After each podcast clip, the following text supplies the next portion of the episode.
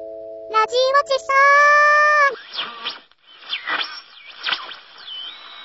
はい。盛り上がってましたね。100回記念。ああ、びっくりしましたね。ええまさかあの二人が、まさかですよ。隔離空間のニョさんと、はい。ねえ、サバラジオのシャドウ総帥の総帥対決ですよ。ビッグネームでしたね。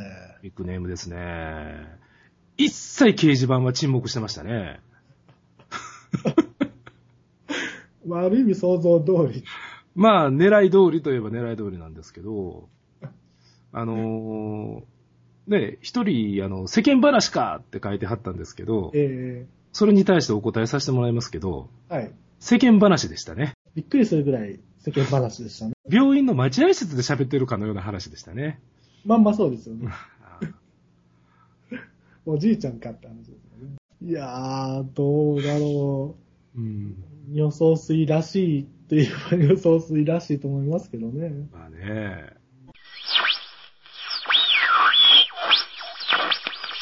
あのー先日映画を見てきましてね。はい。何をシンボル。おー、もうやってるんですかやってる。12日からやってて、13日の晩に、はい。あの、息子と2人で行ってきてんけあど、ー、いいですね。僕も見に行こうかな。あのね、なんとも言いようのない映画なんですよ。え、それは大日本人と同じような感じあ、もう全くテイストは違う。え静かな感じじゃなくって。えっ、とね、あのーコメディ映画として見たら、はい。大日本人の時の、どうやろう、3分の1も笑いはないんちゃうかな。ほえてっきり僕は、層のパクリかと思ったんですが。いや、違う全然違う違う違う。えーほんでね、まあ、あまりネタバレもできないんですけれども、はい。いくつかすごく、あのーまっちゃん好きの僕からすれば、うん。気になる点があってねうん、ここ2日ぐらいずっとシンボルのことを考えてたんですけど、よく考えますね。はい。そうなんですよ。で、まあ、ずーっとぼんやりと考えてたんですけどね。ええまあ、一つ言えることは、いくつかある中で、まず一番目は、はい。相当海外を意識してるという、ああ、前海外回、での評価を。前回大日本人がクソ店だったので、よっぽど悔しかったんでしょうね。あーカンヌにもう一回リベンジ。う。うんんそれがゆえに、わかりやすくなってるんですよ。笑いが。ちょっとベタというか。うん。で、あ、なんかね、あ、こんなこと普段のまっちゃんせえへんやろ、みたいなね。うん。演出なんですよね。コントとして見た時の演出がね。ドリフ的な感じなんです。に近いなぁ。うんなんか、そこはちょっとがっかりやったんですよ。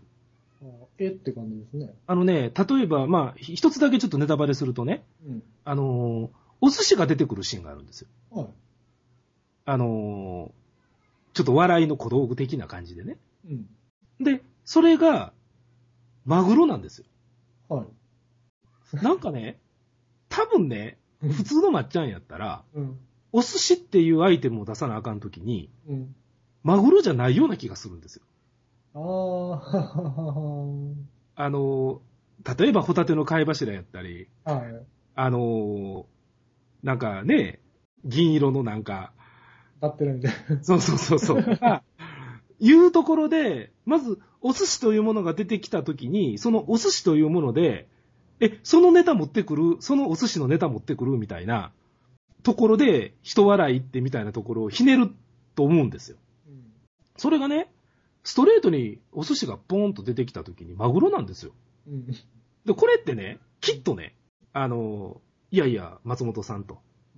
お寿司出てくるのやけど、そのネタや、そのお寿司のネタやったら、外国人わからないですよと。マグロの。ここはマグロでしょ、と。 なんかな、それで折れたような気がすんのよ。入ったのかな誰かの意見が。うん。ちゃうかな、というな。いや気がする。一応何、外国人にマグロのあれをアピールしたんじゃないんですか寿司イコールマグロじゃないですか、外国人って。バッシングを逆に笑いにしたかったんじゃないんですかいや、それはないと思う。ただ単に、お寿司っていうもののアイテム性、アイテムとして、うんお寿司を出すときに、記号化したときに、やっぱりマグロやったんちゃうかなという気がするんだけどな。あそうなんだ。うん。アボカド巻きではないんだ。そうそうそうそう。でもなんかね、これってね、嫌でしょ。うん。なんかほんで、そこかしこにそういうのがあるんですよ。日本映画でやるんだったらやっぱり松本ワールド全開なのが見てみたいですけど、。そううそうそうそう。金払うんだったらね。ちょっと外国人を意識し、外国での評価をうん意識しすぎたのかなっていう気がするんですよね。